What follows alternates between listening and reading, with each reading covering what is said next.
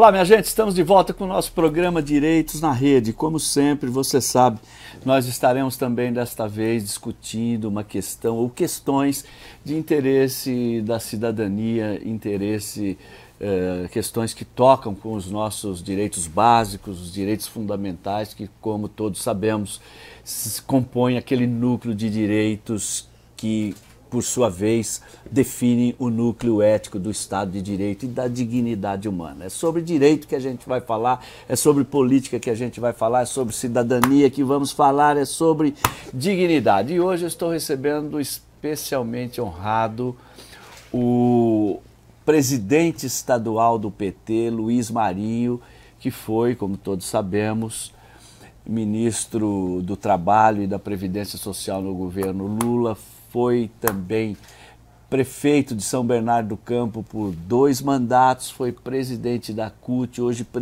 preside o PT estadual e está aqui em Ribeirão Preto conosco para discutirmos política, eleições e, sobretudo, o plano de transformação e reconstrução do Brasil. Seja muito bem-vindo, presidente Luiz Marinho eu ele cumprimentar Machado, cumprimentar os telespectadores, os internautas, né, toda a nossa militância do PT, cumprimentar o presidente Jorge Roque, o Zé Alfredo, essa figura maravilhosa aqui do PT de Ribeirão Preto, a nossa querida Duda, nossa vereadora, vereadora do mandato coletivo, e, e toda a nossa militância. É um prazer estar com você é um prazer estar de novo em Ribeirão Preto para dialogar com a nossa companheirada. Estou à tua disposição e comentar pelo programa. Muito bem. Olha, nós estamos iniciando Direitos na Rede pela Rede PT, canal oficial do Partido dos Trabalhadores, também pelas redes sociais, fanpage, Facebook, Instagram, uh, no endereço AA Machado RP. Estamos, portanto, em mais uma edição do nosso programa. Eu quero cumprimentar os nossos internautas, os nossos telespectadores, aqueles que nos acompanham aqui no Direitos na Rede. Marinho lembrou bem, a nossa equipe técnica aqui, Marinho, é muito competente. A produção do Zé Alfredo, a edição do Tiago Cavani e que tem permitido que a gente possa fazer desse espaço um espaço importante, privilegiadíssimo, para discutirmos essas questões fundamentais que, que interessam muito de perto à cidadania. Uh, presidente, o, devo chamá-lo de presidente ou de ministro, hein? vamos pro, vamos pro cargo mais importante, que é isso que manda a etiqueta, né? Não é isso mesmo, Márcia? A Márcia é, é a nossa jornalista e ela está confirmando lá. Ministro, olha, o PT Nacional, o Diretório Nacional, juntamente com a Fundação Perseu Abramo, discutiu, debateu detalhadamente, depois finalmente redigiu um documento chamado o plano de reconstrução e transformação do Brasil, que o PT está apresentando, apresentando como alternativa para nós sairmos do lugar onde estamos, depois de tudo o que aconteceu aí com o país, ascensão da extrema-direita, destruição de programas sociais, é, retrocesso em várias áreas, na cultura, no acesso à universidade, no, no salário, no poder de compra do salário, enfim esse cenário de, depois desse cenário de destruição, o PT está, portanto, preocupado em apresentar a proposta para a reconstrução e para a transformação do Brasil. Nós temos ali propostas em várias, uh, várias, em todos os campos da atividade humana, né, da política, das políticas públicas, políticas sociais, etc. É um documento praticamente completo, né, nesse sentido. E eu queria primeiro perguntar no plano nacional.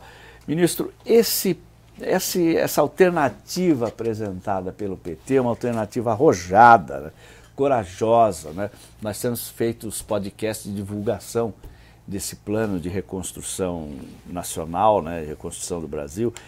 Este plano, ele, ele pode servir, ele claro que ele servirá como uma orientação, como um paradigma para onde devemos caminhar. Mas este plano está próximo daquele do programa que o PT deve apresentar agora com a candidatura do presidente Lula? Qual a importância desse plano de reconstrução para as bandeiras que o PT vai defender, tanto no plano nacional com Lula, quanto no plano estadual com Haddad, para reconstruir o Brasil, reconstruir o Estado de São Paulo e transformar ambos? Veja, Machado, é importante a gente caracterizar o Brasil de hoje, né? E, e nós nesse conjunto de propostas, nós temos várias propostas que, que possam ser executadas imediatamente.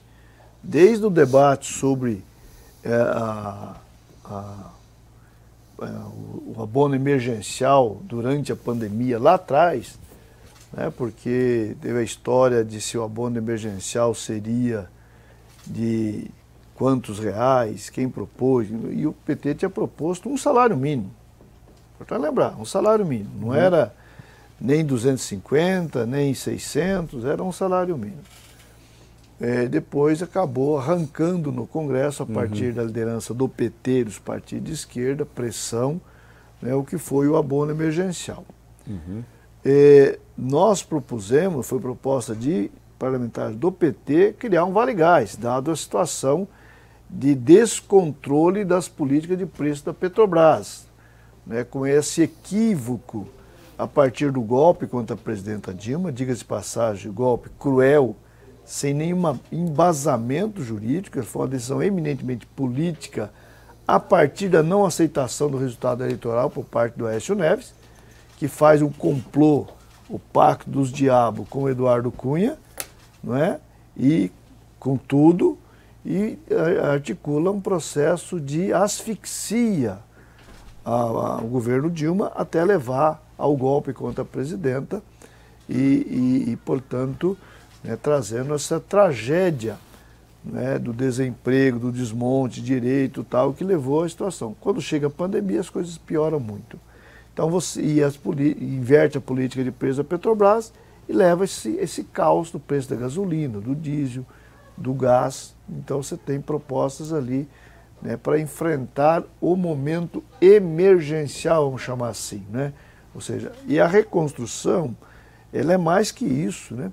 E a transformação é mais ainda, porque transformar é necessário falar em distribuição de renda, é necessário falar em voltar a dar oportunidade universal aos jovens para acessar a universidade, ter a garantia do ensino técnico, ensino médio, ensino técnico, enfim, é garantir todas as políticas de proteção social. Nós não podemos permitir o Brasil, que ajuda a alimentar o mundo, ter quem passe fome no Brasil, no estado de São Paulo, enfim.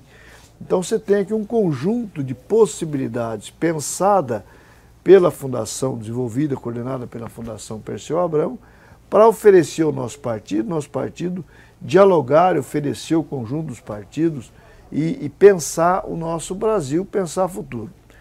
Quem teve a experiência, né, Machado? Nós assumimos o governo com o presidente Lula em janeiro de 2003 e eu, eu, eu costumo exemplificar quando o Fernando Henrique passa a faixa presidencial para o Lula, dia 1 de janeiro de 2003, ele passa junto o Brasil daquele momento. E qual era? Era o Brasil da fome, do desemprego, desemprego, desemprego recorde, como é agora, né? da fome, como é agora é? e agravado com o Brasil endividado, totalmente dependente do FMI e submisso ao FMI. E nós trabalhamos um processo ali de mudança e de construção de políticas públicas que levou ao Brasil passar a ser credor, não mais devedor, levou o Brasil a acabar com a fome e levou o Brasil a ter pleno emprego. Veja, olha só que, que magnífico.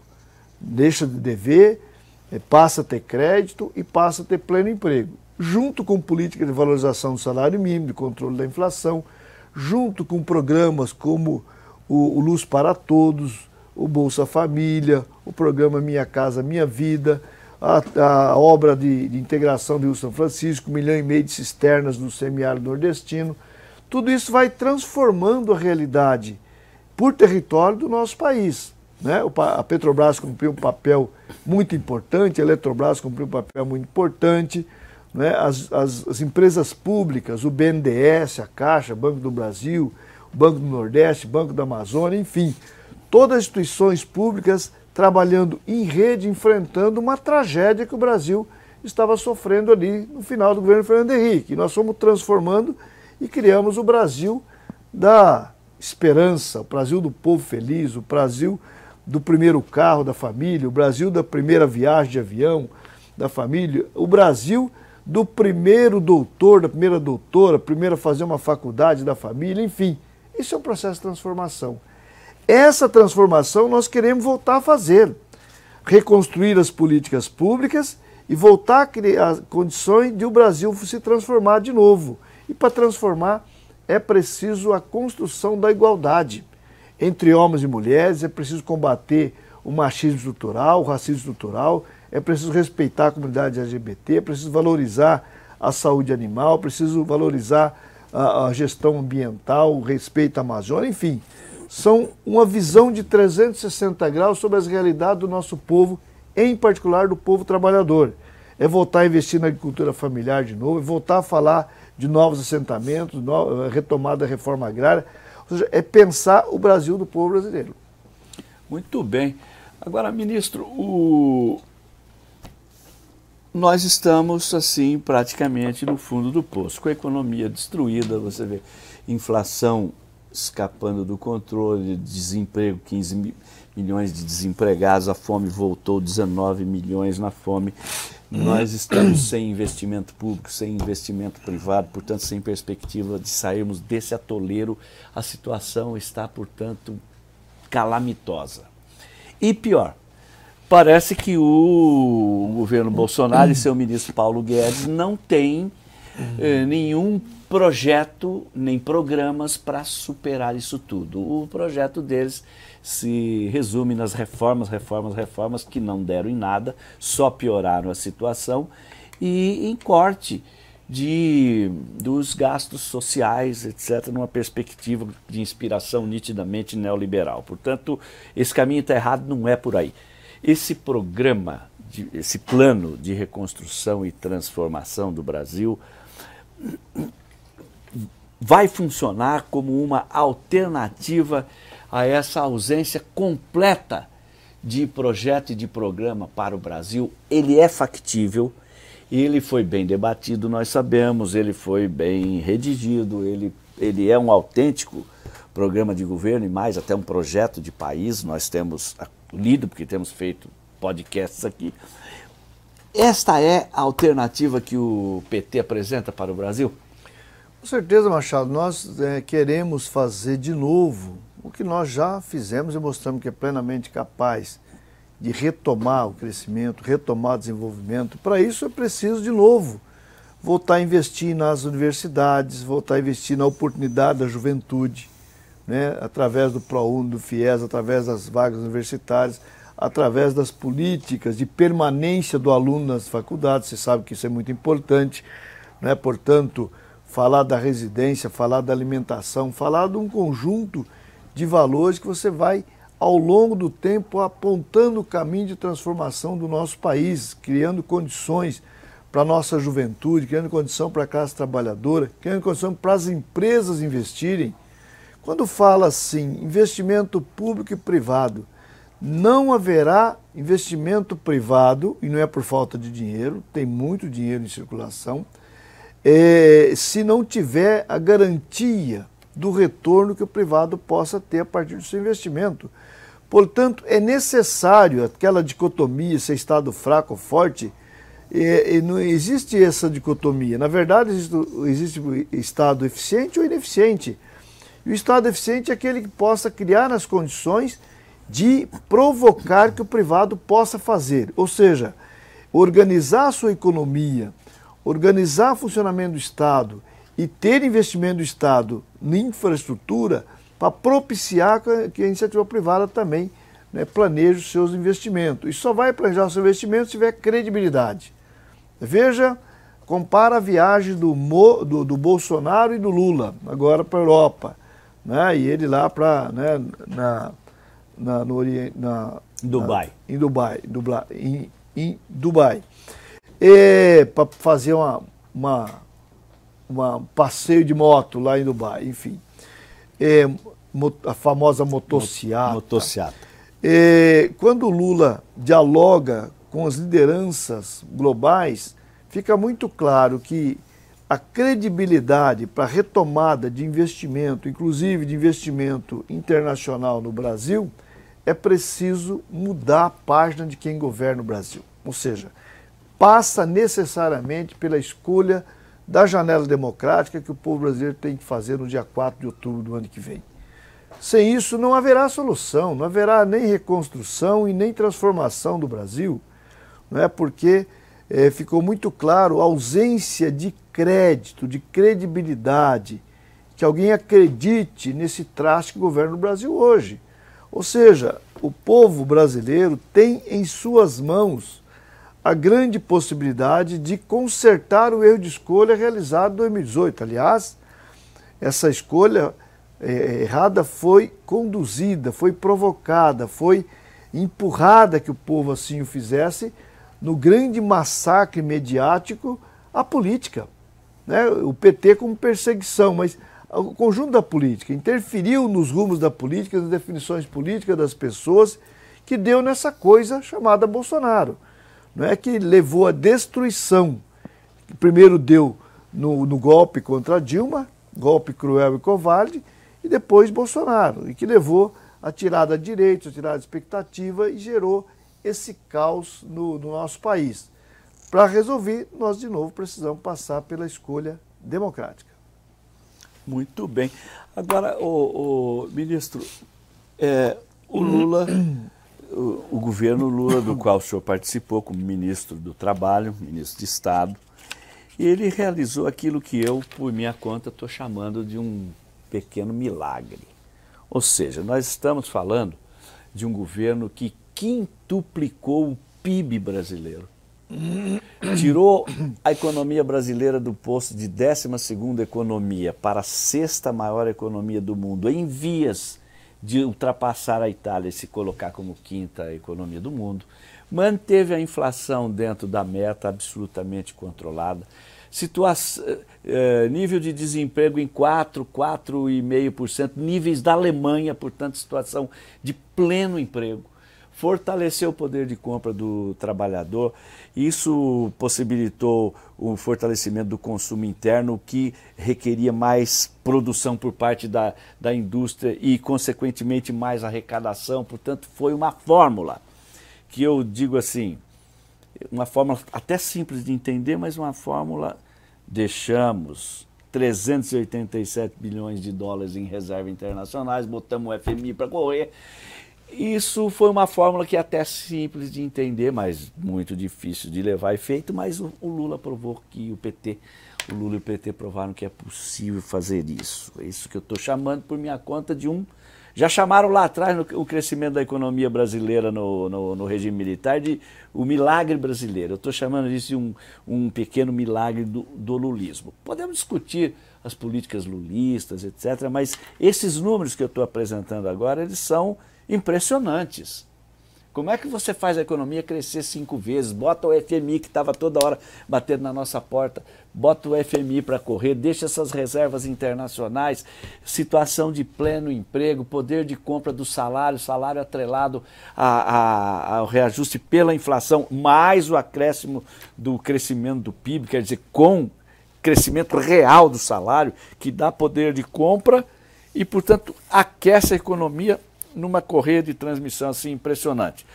Eu considero, como já disse, quero repetir, é, algo assim fora da curva, ou seja, algo extraordinário. O senhor acha, ministro, que dá para repetir essa façanha? Claro que dá, Machado. Veja, e, e um ponto fora da curva foram os 12 anos de governo Lula-Dilma. Porque ao longo da história do nosso país foi governado pela elite cruel e perversa e atrasada do país. Doze anos fora da curva, que gerou inclusão, gerou distribuição de renda, acabou com a fome histórica, gerou bem-estar social, políticas públicas para valer, ou seja, fim da fome, gerou oportunidade para a juventude e não somente, através de investimento pesado na educação e na ciência. É, Ciência Sem Fronteira, é o ProUni, era o FIES, eram as novas universidades, extensão universitária. O Machado, só para o nosso telespectador, nosso internauta, fazer um exercício.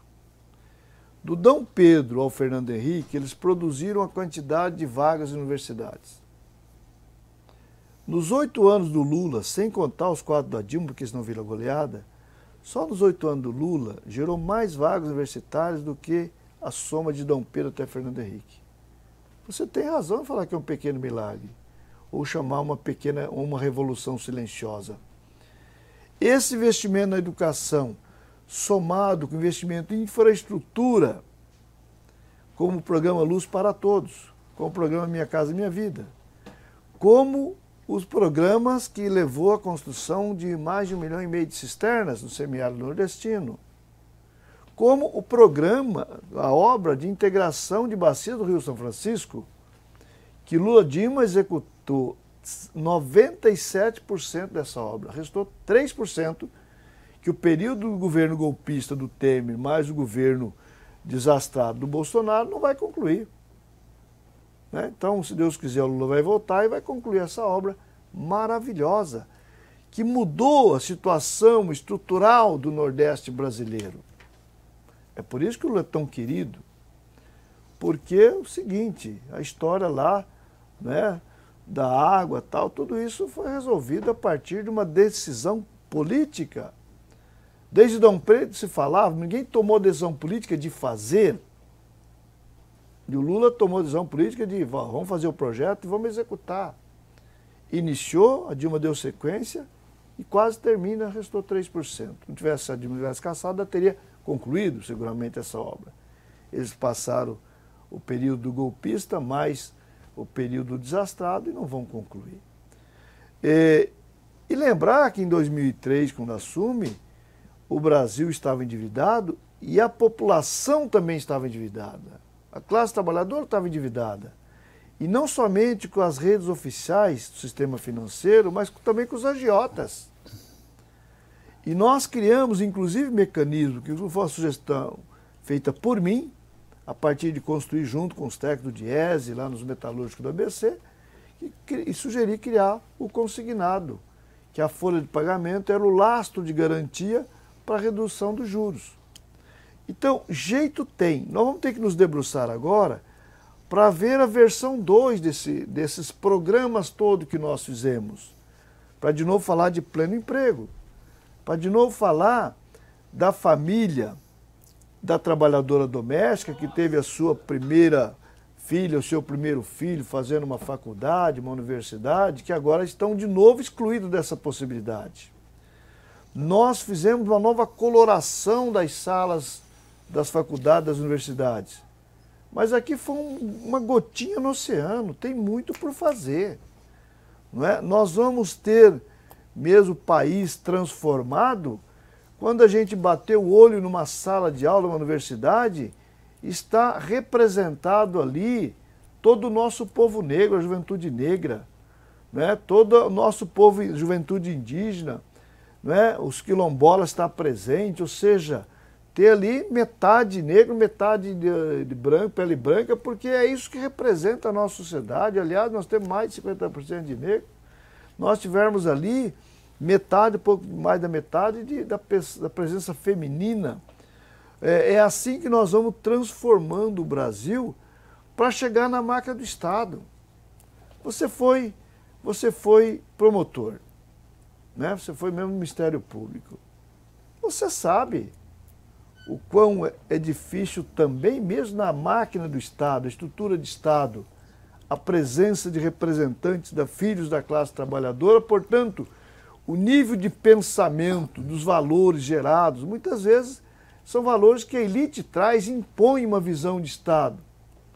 É por isso, muitas vezes, que é difícil você fazer uma desapropriação de uma área para propiciar para a reforma agrária, por exemplo, É por isso que muitas vezes um problema que parecia ser simples solucionado, ele vira uma complexidade danada, porque a macro-estado muitas vezes é utilizado para perseguir, perseguir o povo trabalhador, ou para fazer uma inversão total das coisas, como o Moro e o Dallagnol fez em relação à perseguição ao PT e ao Lula e Companhia Limitada. Então, essas coisas todas, o tempo resolve. Resolve se a gente tiver a escolha correta do ponto de vista da política. E, portanto, nós somos cobrados, cada cidadão e cidadã, para assumir a sua parcela de responsabilidade nessa construção coletiva. Porque mesmo aquele eleitor, aquela eleitora que diz que, olha, eu não tenho responsabilidade porque eu não votei em ninguém, e enche a boca para falar isso, e na verdade eu falo, isso é o principal pecado, é o pecado da omissão. Porque quem, votou, quem não votou em ninguém, se tivesse votado no Haddad, o Haddad era presidente não o Bolsonaro. Veja bem, como tem responsabilidade. Ou seja, está de novo nas mãos do nosso povo, da sociedade brasileira, do povo brasileiro, a possibilidade de uma nova escolha, uma correção de escolha que nós erramos coletivamente e fomos forçados a errar, vamos chamar assim, né, pelo esse massacre mediático contra a política que aconteceu de forma até criminosa né, e levou o país na situação que nós estamos vivendo. Muito bem. Ministro, o senhor teve o privilégio de participar daquele que é o considerado, não só pelos petistas, mas até internacionalmente considerado um dos melhores, se não o melhor governo que nós já tivemos na história da República Brasileira. E o senhor foi ministro de um, uma pasta-chave, o senhor foi ministro do Trabalho, uh, quando o presidente era um homem filiado ao Partido dos Trabalhadores e, portanto, tinha esse compromisso com o mundo do trabalho. Eu queria lhe perguntar uma coisa bem pessoal. O que, que é o, o que, que é alguma coisa, algum programa, alguma política, alguma uh, sugestão sua à frente do Ministério do Trabalho que hoje o senhor tem mais orgulho? Primeiro, Lê Machado, você, nós temos assim, o papel do salário mínimo na economia brasileira e na geração de emprego e renda e na distribuição de renda. Sem medo de errar, o salário mínimo teve um papel mais determinante na distribuição de renda que o Bolsa Família. Porque, para começar, impactou no piso da Previdência. Quantos milhões de aposentados e pensionistas ganham salário mínimo? Então, nós fomos elevando o poder de compra do salário mínimo, coisa que acabaram a partir do golpe, de novo. Né? Então, aqui gerou, ajudou, gerou a pleno emprego, ajudou a trazer justiça social. Mas tem projetos mais singelos que nós desenvolvemos, que era de capacitação profissional a jovens de família extremamente desestruturada. É que o pai abandonou a família, que a mãe estava envolvido eh, com o mundo das drogas, ou que eu, enfim. E essa juventude era selecionada para participar de de programa de capacitação, de formação profissional, e nesse período recebia lá uma bolsa, né, um valor eh, em dinheiro para ele vir e, e ter condição de pegar o ônibus, se alimentar e participar do curso, e as, e as entidades é, credenciadas ou que ganharam esses editais tinha responsabilidade, além de capacitar essas pessoas, tinha metas de colocação no mercado de trabalho, ou seja, fazer a ligação de pegar pela mão lá do buraco, trazer, formar, melhorar a sua autoestima, elevar a sua autoestima e colocar no mercado de trabalho e, portanto, era a sua redenção, era a sua liberdade que a partir dali, ou seja, que é o, o famoso, né? É, traz, vem, forma, alimenta, estrutura ele, fala agora você está preparado para ir pescar, vai pescar, né? em vez de dar o peixe, mas você deu condições para isso. Porque essa história do, do dar ou ensinar a pescar é muito relativa, porque você fala né, de uma pessoa que está sem absolutamente nenhuma bússola, nenhum norte, nenhum nada, não adianta falar para ele, vou te ensinar a pescar. Você tem que primeiro garantir né, a sua alimentação, para que ele tenha força para reagir, para poder ir à luta, ir para o mercado de trabalho, preparar essa pessoa, enfim. Então esse é um outro programa que nós acabamos implantando no Brasil inteiro, que tirou muita gente da situação de vulnerabilidade total. É, muita gente que estava envolvida no mundo das drogas, no mundo do crime, nós fomos lá, tiramos do crime e botamos no mercado de trabalho. Então esse é outro programa bastante interessante. E o outro é melhorar as relações capital e trabalho. Né? Colocar o movimento sindical, patronal e trabalhista em sintonia, em construção. Não é? Isso levou aos acordos coletivos de trabalho garantir, por exemplo, ao longo do governo Lula, aumento real de salário. Além do aumento real de salário, do salário mínimo, aumento real de salário também em, praticamente em todos os segmentos, né? especialmente os segmentos organizados. O salário mínimo respondia muito aos segmentos desorganizados, de forma que tenho assim, muita, muita honra de ter partilhado, participado e ajudado o presidente Lula cumprir as metas que era acabar com a fome e gerar pleno emprego no país. E depois fui ser ministro da Previdência, você sabe. Na Previdência, quando Lula, em março de 2007, ou seja, no segundo mandato, ele pede para eu deixar já o conforto de ministro do Trabalho, que, brinco, né, o Boeing estava voando, funcionando bem, em pleno de emprego, cruzeiro. ele pede, eu preciso que você vá para a Previdência e resolva dois problemas lá na Previdência que nós não, não resolvemos no primeiro, no primeiro mandato. Que era o problema das filas no, no INSS, lembra? As pessoas passavam madrugada na fila para tentar pegar uma senha, para tentar ser atendido no dia seguinte. É, e outro era demora na concessão da aposentadoria. Tinha gente que levava três anos para ter o direito à sua aposentadoria, esperando, brigando ali, aquela ansiedade toda. E ele disse, Marinho, você mostrou que você tem capacidade de trabalho, vai lá e resolve isso. É, e muita gente achava que não tinha solução também. E graças a Deus nós fomos lá e resolvemos. Resolvemos como, Machado? Simples, muito simples. Nós envolvemos o conjunto dos trabalhadores trabalhadores da Previdência do Brasil inteiro, não é? E investimos em tecnologia essa combinação das duas coisas. E nós criamos uma condição que acabou com as filas muito rapidamente, através desses mecanismos, e antecipamos o que levava dois, três anos para 30 dias. E chegamos a conceder a aposentadoria, já no meu sucessor, é, em 24 horas. Né? O cidadão chegou, apresentou né, no mesmo dia, está tudo certo, está tudo certo, conferiu, está tá aqui, carimbado, está aposentado, vai lá tal. É, é possível? É possível. Hoje não está funcionando mais assim. Mas é possível recuperar? Sim, é possível. Muito bem. Ministro, o senhor já foi candidato ao governo de São Paulo, hoje é presidente do PT de São Paulo e está naturalmente, como estamos todos nós, empenhados na pré-campanha, depois na campanha e na eleição do professor Fernando Haddad para governar o Estado. É, o senhor acha que é possível que o Fernando Haddad também, com a sua a competência que tem, com o preparo que tem, é um dos quadros mais bem preparados do PT, falar também, e o senhor está em Ribeirão Preto, é bom lembrar, para a gente discutir o plano de reconstrução e transformação do Brasil. Até ontem tivemos uma plenária no PT discutindo isso. O senhor acha que é possível falar num plano dessa magnitude para o Estado de São Paulo? O Haddad está credenciado a fazer isso? Nós estamos construindo esse plano para São Paulo, Machado, você sabe bem disso. O Haddad tem percorrido o Estado.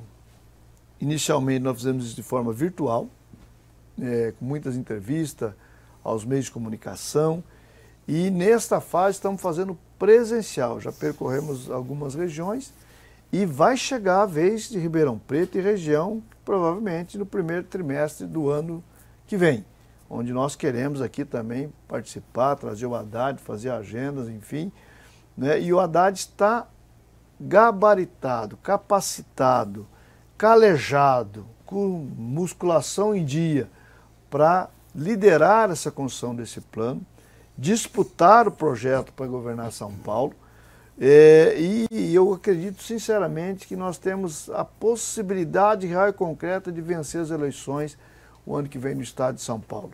Nós nunca tivemos, evidentemente, uma parceria forte com o presidente Lula. Lula liderando, Lula a esperança do povo brasileiro.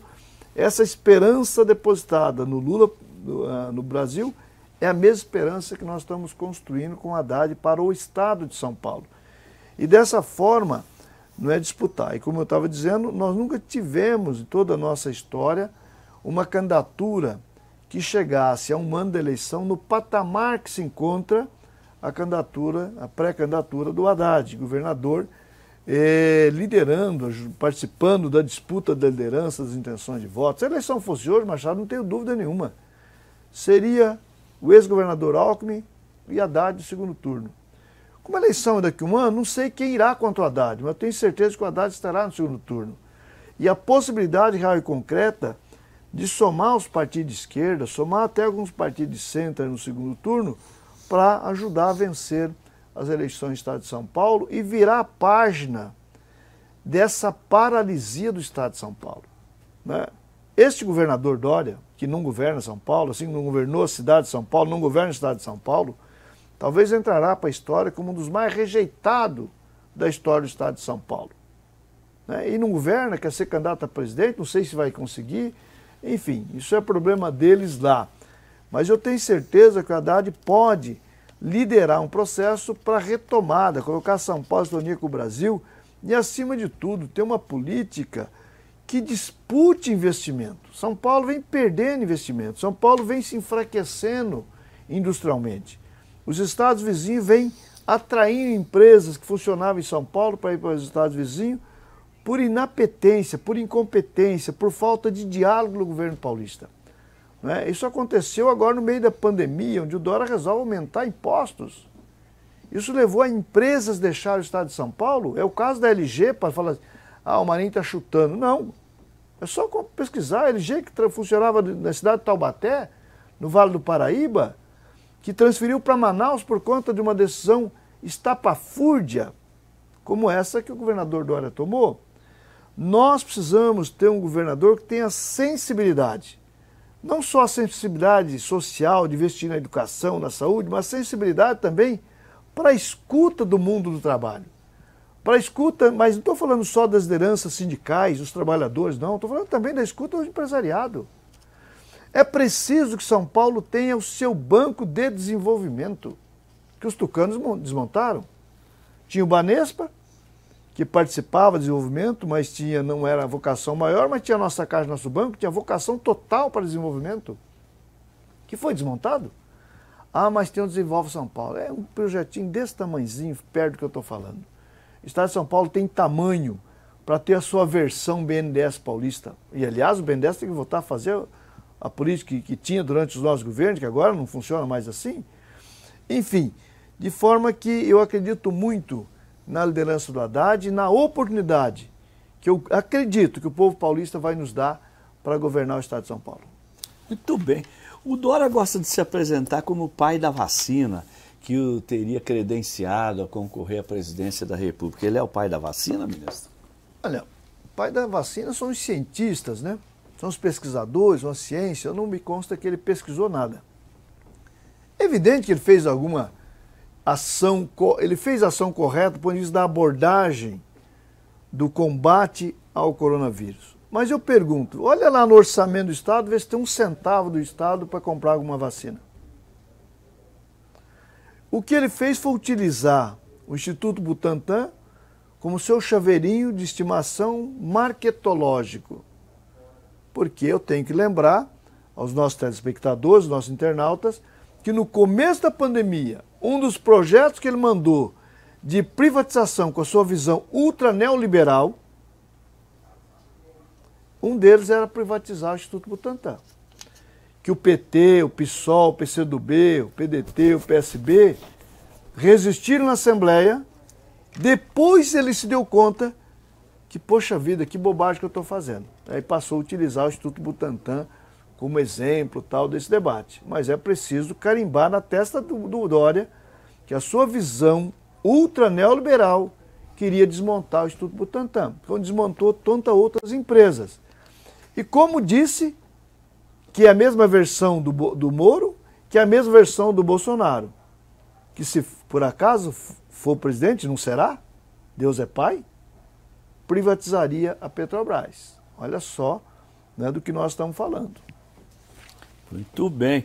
Nesta edição do programa Direitos na Rede, nós estamos discutindo o plano de reconstrução e transformação do Brasil e, para tanto, eu estou recebendo especialmente honrado o ex-ministro do Trabalho, ex-ministro da Previdência, ex-prefeito de São Bernardo do Campo, atual presidente do PT de São Paulo e pré-candidato à Câmara Federal, o, o querido companheiro Luiz Marinho. Ministro Lula, é, o Lula vem aí. Pré-candidato a deputado federal, assim como o Machado, que nós lançamos a pré-candidatura dele ontem na plenária à noite, e da Duda Hidalgo a estadual. Muito bem. É, ministro Lula, Lula, fenômeno Lula. Esse sim é um mito, hein? Agora, é, ministro, o Lula vem com tudo aí, as pesquisas estão dizendo uma pesquisa confirma a outra sucessivamente, não há dúvida que ele está disparado na frente. É, nós podemos dizer com, com certa segurança que ele estará no segundo turno. Agora há pouco o senhor previu que em São Paulo nós teremos, nós, se a eleição fosse hoje, nós teríamos Haddad e Alckmin. O senhor arrisca um palpite para o segundo turno no plano federal, Lula e quem? Olha, as pesquisas de hoje, se fosse hoje, era Lula e, e Bolsonaro. Está muito claro. E, e, tem grande chance de ser Lula-Bolsonaro no segundo turno. A mídia, a elite, vai fazer de tudo para ver se coloca, se credencia qualquer um para o segundo turno que não seja o Bolsonaro, porque eles acham que o Bolsonaro seria é, um adversário fraco para o segundo turno. Primeiro que nós não podemos considerar ninguém fraco. Uhum. A nossa militância chama atenção que nós precisamos estar muito antenado, focado uhum. nessa disputa. É uma eleição importantíssima para o Brasil, para o povo brasileiro. É a oportunidade de tirar essa política atrasada, entreguista e colocar no lugar um projeto que pense a partir do povo trabalhador, do povo brasileiro, um projeto de desenvolvimento para, de novo, falar de pleno emprego, voltar a falar de investimento para valer educação, saúde, ciência, enfim, tudo que nós fizemos durante o governo Lula Dilma, voltar a praticar aqui, olhando para o futuro. Uhum. Mas é evidente que cabe aqui um, toda uma, uma lógica de pensar a reconstrução das políticas públicas e avançar para um processo de transformação que mude a realidade das pessoas, ou seja, é preciso falar de distribuição de renda. E não simplesmente nós queremos acabar com a fome outra vez, é muita coisa, uhum. como foi no, lá atrás, é, gerar emprego é muita coisa, mas nós também queremos ir a, a, além disso, precisamos falar de distribuição de renda. É preciso fazer inversão de valores. Não é possível que 1% dos, das famílias brasileiras sejam dona de 49,6% da riqueza nacional. Uhum. Não combina ter, ter uma política universal de creche, que nós precisamos pautar isso, como um direito da criança, uhum. e não simplesmente a, a, a, o, o, o, o, conforto da mãe poder deixar um filho na creche para trabalhar, mas ter a lógica do direito da criança. Uhum para seu processo de desenvolvimento. Sim, sim. É, assim como o direito universal do jovem cursar uma faculdade onde o Estado ou propicia uma vaga pública ou propicia o financiamento da, da, da vaga privada, como é, foi a história do, Pro, do, do ProUni ou do FIES. Uhum. E no caso do FIES, criar condições, por exemplo, como tinha no nosso, no nosso governo, que um estudante de medicina se ele se dedicar depois a trabalhar no, no, SUS por um período, ele não paga um centavo do financiamento que ele tomou. Uhum. Né? Cada dia de trabalho público, como servidor público, ele abate um dia lá do, do, do, que ele, do seu estudo, do seu financiamento, ou seja, e, e, e não é sem trabalho, sem remunerar, não, sendo remunerado pelo salário normal uhum. lá do, do, servidor público, seja na saúde, seja em, outro, em outras áreas, ou seja, nós precisamos de fato garantir a oportunidade do jovem fazer a sua universidade. Uhum. Né, Para mudar de patamar de desenvolvimento. Seguramente o investimento na educação é a peça-chave para falar de um país, de um país mais competitivo no cenário internacional. Uhum. Num país que possa desenvolver mais, mais patentes, uhum. que possa mais descobertas de matéria-prima, ou seja, de transformação tecnológica para valer do nosso país, uhum. da nossa indústria, da nossa indústria do conhecimento, enfim. Então, aqui, nós temos aqui uma grande oportunidade de pensar né, é, no futuro do nosso país a partir disso. Muito bem. Ministro, o, o presidente Lula sofreu o maior lawfare da história do nosso poder judiciário. Ou seja, setores da justiça, setores do Ministério Público, da Polícia Federal usaram a lei, usaram o aparato judicial para perseguir, acusar, condenar injustamente e sem prova o presidente Lula. Ele sempre dizia: Olha, eu vou provar a minha inocência. E, de fato, isso acabou acontecendo. Nós devemos muito ao hacker aqui da vizinha Araraquara, o Walter Delgatti e também aos jornalistas lá do Intercept Brasil que acabaram desmascarando a Lava Jato e, e escancarando para o Brasil toda a armação que foi a Lava Jato, o conluio entre procuradores, juízes, policiais e a mídia. E, portanto, esse massacre que o presidente Lula sofreu, ficou 580 dias preso por um processo nulo. Isso, tecnicamente, em direito, nós somos advogados, o, o Luiz Marinho é bacharel também em direito. Sabemos que isso se chama constrangimento ilegal, abuso de autoridade. Isso é crime. O Lula foi vítima de crime. Mas ele, Lula, a todo momento dizia: Eu vou sair daqui, eu não vou usar torneleira, eu não sou pombo correio, eu vou provar que eu sou inocente e que o Sérgio Moro é um juiz ladrão. O senhor foi ministro do Lula, eu, eu creio que o senhor priva da amizade do Lula, eu creio que o senhor conhece bem o Lula. Hum. Em algum momento, ministro, no meio daquele temporal, daquela pancadaria, o senhor teve dúvida da inocência do Lula? Em absoluto. Nunca tive dúvida. Eu, o Lula é meu padrinho de casamento. E ele é a finada Marisa.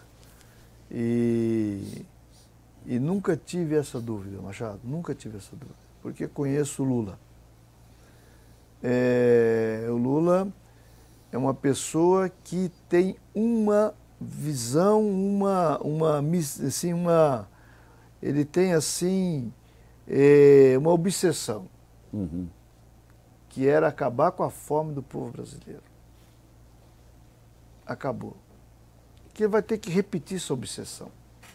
Porque a partir desta perseguição, do lawfare, do ódio à política, dessas políticas todas que nós já falamos, devolveu o Brasil para o mapa da fome outra vez. E ele, seguramente, quem fez, poderá fazer outra vez. A outra obsessão dele era, era não permitir que a nossa juventude, que as futuras gerações tivesse o mesmo cerceamento que ele teve, de não poder estudar na hora certa, não poder ter a oportunidade de ter uma faculdade. É por isso que ele, em oito anos, fez mais vaga universitária do que todos os presidentes da história para trás. Porque para trás quem governou? A elite brasileira.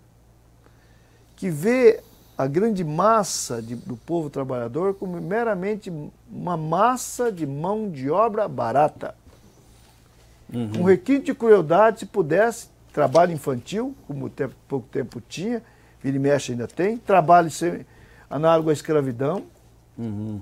Né? Eu, como ministro do Trabalho, desmontamos várias, várias operações junto com a Polícia Federal de trabalho escravo e trabalho infantil no país. Essa é a cabeça da elite. Infelizmente.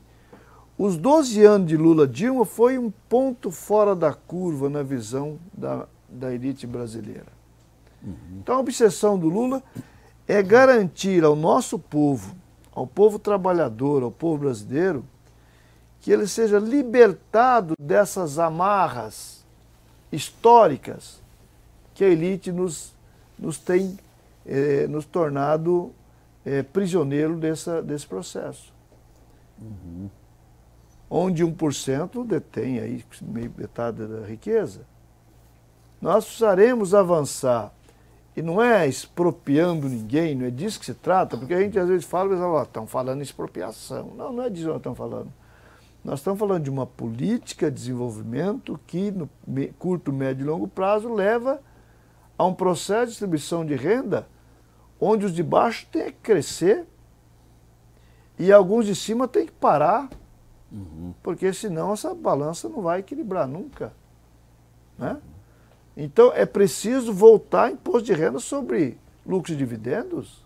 É inaceitável. Uhum. Só o Brasil e um outro paísinho muito pequenininho aí que não tem lucro sobre lucros e dividendos. E sobre for, grandes fortunas também, não é? Grandes fortunas há uma, uma incógnita se tem o um funcionamento real que talvez tenha que falar sobre grandes heranças.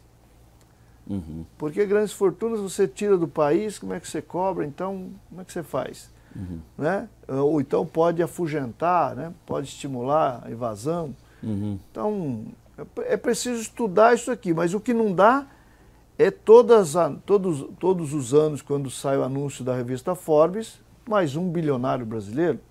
Se tem mais um bilionário, é porque a exclusão aumentou, a desigualdade aumentou, o fosso social a aumentou. A concentração de renda. A concentração aumentou. Então é preciso distribuir essa renda. O mundo tem renda suficiente para não ter ninguém que passa fome no mundo, isso que o Lula sempre falava. Uhum. Não é? Uhum. é? É um absurdo. E aí ele fala da dívida do Brasil perante o continente africano, mas não é só o Brasil que deve ao continente africano, não. Tem muita gente que deve, muita gente devedora aí. Né, Para pensar a partir de uma política que você possa olhar o globo também e falar: não é, não é, não é possível que alguém passe fome no mundo, com o tamanho da riqueza global que existe. Mas como nós não temos capacidade para resolver o global, vamos resolver o Brasil. Uhum. Aqui nós podemos resolver, já resolvemos uma vez e mostramos que é possível fazer. Depende somente do nosso povo acreditar em você. O começo dessa esperança é ter esperança em si próprio. Que dizer, eu posso, nós podemos. Muito bem. Ministro, o, nós falamos agora há pouco do Lofé, que começou já lá no mensalão. E eu falo por minha conta, mais uma vez, evidentemente, acho que o ministro do Supremo, Joaquim Barbosa, foi, hoje tem o título de quem inaugurou o Lofer no Brasil, com todas aquelas suas aquelas seus delírios jurídicos, a teoria do domínio do fato, depois veio a Rosa Weber dizendo que condenava companheiro Zé Dirceu, diz, é, com base na literatura, no princípio da colegialidade, coisa que nós nunca tínhamos visto. Naquela época, o Sérgio Moro já estava lá no mensalão como assessor jurídico da Rosa Weber.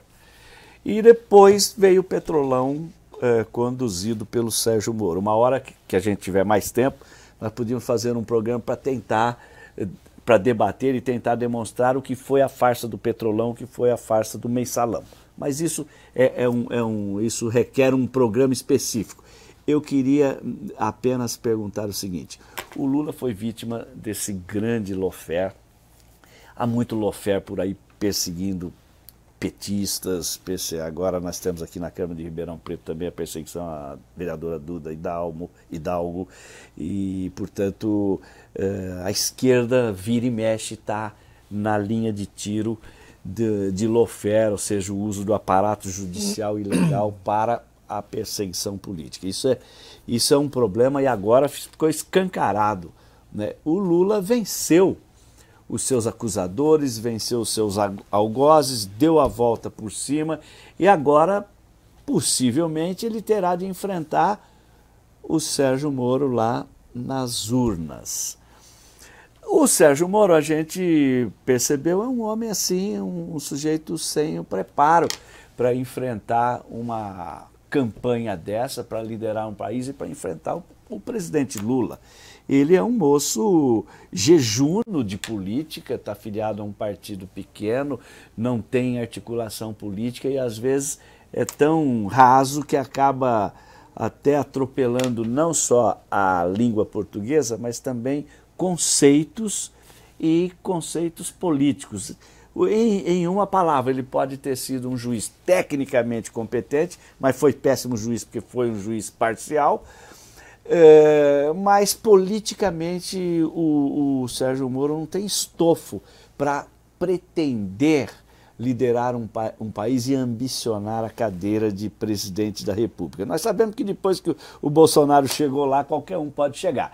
Mas o que eu queria lhe perguntar é o seguinte: o Sérgio Moro está com uma candidatura aí. Eu queria lhe perguntar, é uma candidatura para valer? O senhor acha que ele está esquentando o nome para ir para o Senado?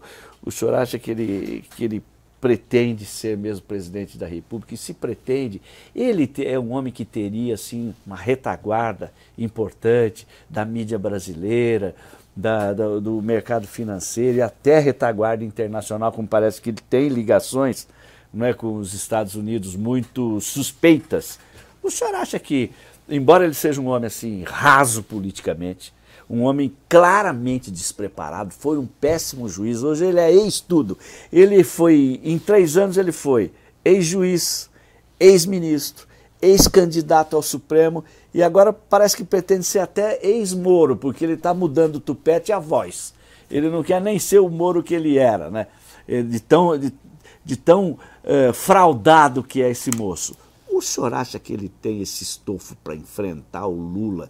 Ele tem retaguarda para dar trabalho para chegar à presidência da República? Ou ele quer chegar aí ao Senado e fala-se até também que a mulher dele quer chegar à Câmara dos Deputados? Na sua visão, qual é a do Moro? Qual é a da Globo?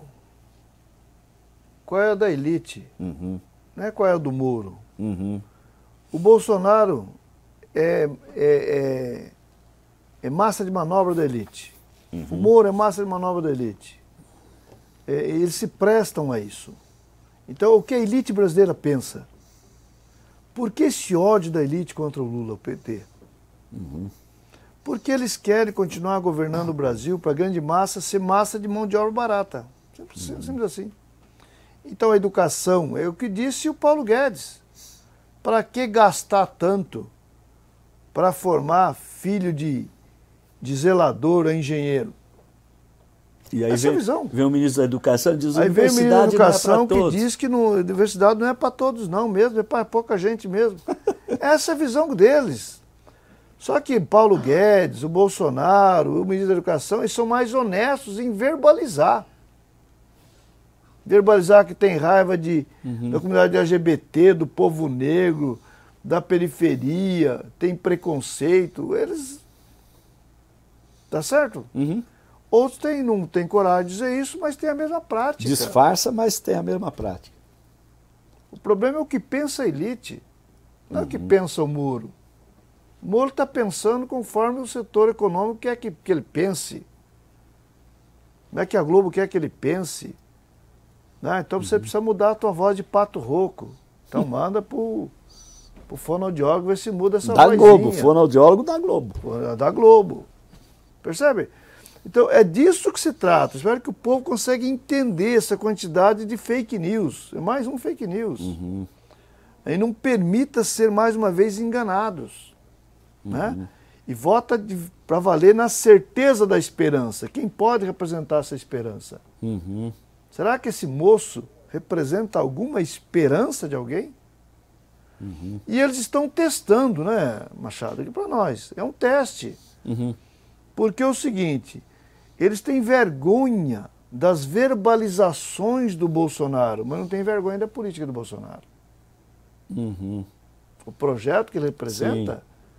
é a mesma coisa que os outros pensam. O projeto eles não criticam. É só discutir o papel assim, Petrobras, com a visão deles todos. Uhum. Então tá aí a essência do pensamento. Uhum. Né? Então, agora, se ele tem estofo para enfrentar o Lula no debate, uhum. duvido que ele aguente um debate. Agora é o seguinte, o Bolsonaro também não aguenta, mas inventou uma facada para sair dos debates e a mídia, com o ódio, com a raiva tal, acabou com a é, censura ao Lula de dar uma entrevista, uhum. acabou virando Bolsonaro governo. Hoje a elite não quer o Bolsonaro. Uhum. Mas eu seria capaz de dizer, se eles não conseguirem decolar a chamada terceira via, que é a versão Bolsonaro, a jambrada que eles querem fazer, uhum. ou é Dória, ou é Moro, tanto faz. Uhum. E se o Bolsonaro for mais forte, eles é capaz de, de tentar caputar o Bolsonaro de novo para enfrentar. Mas aqui para nós, a minha esperança é que o povo brasileiro esteja escolado uhum. e dê um basta, como deu um basta em 2002. Vão apostar no Lula uhum. e eleger o Lula como grande esperança. E que se confirmou e deu conta do recado. Que, de novo, o povo brasileiro, especialmente o povo trabalhador, fala: não, o Lula vem para consertar de novo esse país. Uhum. E como nós estamos em São Paulo, junto nós queremos que o Haddad acompanhe como esperança do povo paulista. Muito bem. O senhor disse que não, não, é importante saber o que o Moro pensa, nem o que o Bolsonaro pensa, porque eles pensam que a elite quer que eles pensem. Aqui no interior de São Paulo, ministro que o senhor conhece bem, nós os caipiras chamamos isso de pau mandado. Uh, uh, Moro e Bolsonaro são pau mandado da elite brasileira que comanda esse país há 500 anos? Com certeza, como disse, Lula Dilma foi um ponto fora da curva do que o Brasil tem sido governado ao longo do tempo. E uhum. vamos produzir outro ponto fora da curva. E é hora de o povo brasileiro aprender com as surras que nós levamos, com os uhum. folões que nós levamos. Uhum. Né? Porque acreditou na Globo, acreditou na Record, na Bandeirante, nos Datena da vida. Né? Nas pra, mamadeiras pra, de piroca, na mamadeira de gay. piroca, no kit gay, nessas mentiradas todas. Para tirar o PT, deu o Bolsonaro, olha no que deu. Chega de mentira. É Escolher um miliciano no lugar de um professor é um erro crasso, hein, ministro? E olha que. Que dureza. Dureza, tristeza. Dureza. Agora, recentemente, o TSE julgou a, o pedido de cassação da chapa do, do Bolsonaro Mourão. Mas foi engraçadíssimo, né? É, justamente por causa das fake news. Mas é um acórdão esquizofrênico, porque você vem lendo o acórdão e toda a fundamentação do acórdão, o senhor viu certamente, é para condenar e caçar a chapa. Só que o dispositivo da, da, do acordo absolve a chapa. Então a, a, o, o TSE reconhece, olha, houve fake news, está provado isso dá cassação com base no, no, artigo 22 da lei de inelegibilidade. O TSE quer que agora isso fique configurando como abuso do poder econômico ou desvio no uso dos mecanismos de informação e que, portanto, dá cassação. Tanto que o TSE disse: vamos caçar na próxima eleição, 2022, se tiver. É esquizofrênica, mas, né? Isso, mas não caçaram agora. Por que, que não caçaram, ministro? Porque é o seguinte, né? Eles eles encomendaram isso, eles participaram dessa encomenda. O judiciário participou da encomenda para tirar o Lula da eleição. Foi, lembra a tal do grampo do Jucá? Com o Supremo e tudo. Então, uh, o judiciário participou dessa manobra nojenta para prender o Lula, para caçar a Dilma, para tirar o Lula da eleição e para nos derrotar. Deu o Bolsonaro. Então agora estão avisando, ó, se fizer de novo, nós vamos caçar a chapa uhum. lá para frente. É que se caçasse, porque para nós, justiça eleitoral tem que agir rápido, não pode esperar passar o mandato inteiro para julgar. Claro. Tem que ter julgado lá atrás. Lá atrás. E se caçasse lá atrás, tinha que dar posse para Haddad. É Olha, por isso que não julgaram. Então. Na minha leitura. Outra manobra. É por isso que não caçaram. Uhum. Agora está dizendo, ó, se fizer de novo vai ser caçado, hein? Aquela professora do, do passado, né? Professor do passado. Vai ficar de castigo. Vou te botar ajoelhado no milho, hein? Se repetir de novo, hein? Uma vergonha, né? Ministro, nosso papo está extraordinariamente bom. Eu, mas eu estou sendo lembrado pela produção do programa que nós estamos sobre a hora. Então eu queria pedir ao senhor que fizesse as suas considerações finais, espontâneas, aqui para os nossos, os nossos espectadores, telespectadores, internautas do Direitos na Rede. Olha, Machado, eu queria agradecer essa, essa oportunidade e chamar a atenção dos nossos telespectadores, da militância do PT, da militância dos partidos de esquerda. Nós temos uma missão, uhum.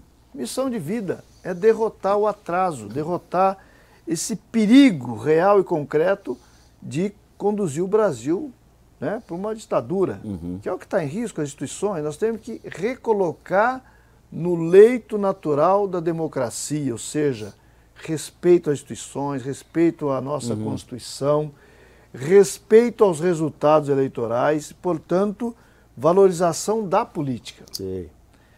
E, portanto, chamar a atenção da necessidade da gente pensar nas nossas pré-candidaturas Lula-Haddad, vamos junto nesse processo, e fortalecer as nossas pré-candidaturas do parlamento.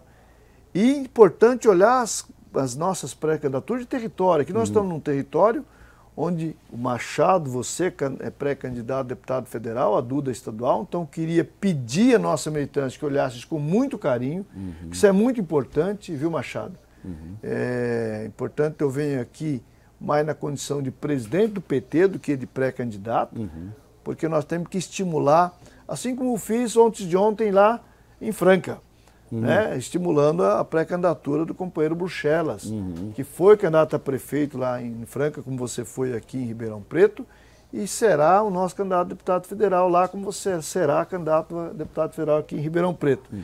De forma a gente preparar o nosso país uhum. para a partir de 23 a gente ter mais facilidade para aprovar os projetos que necessitaremos para a reconstrução e transformação do nosso país. Muito bem.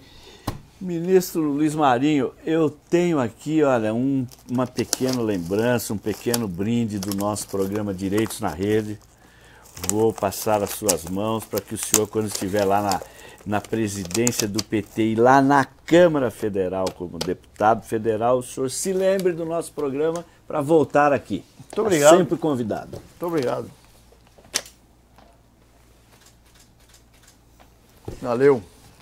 Muito bem. Nessa edição do Direitos na Rede, eu recebi muito honrado e estivemos conversando com o ex-ministro do Trabalho, ex-ministro da, da Previdência Social, ex-prefeito de São Bernardo do Campo ex-presidente da CUT e atual presidente do PT estadual. Foi com o companheiro Luiz Marinho que nós estivemos discutindo essas questões todas sobre política, cidadania, direitos, eleições e o futuro do país e o plano de reconstrução e transformação do Brasil. Agradeço muito, ministro, a sua paciência e de, de despender um pouco do seu tempo aqui para vir ao programa ao programa Direitos na Rede. Agradeço a minha equipe de produção, Zé Alfredo e Tiago Cavani, e agradeço sobretudo aos nossos companheiros que estiveram conosco até este momento. Espero contar com esta mesma audiência numa próxima edição do programa Direitos na Rede. Muito obrigado e até breve.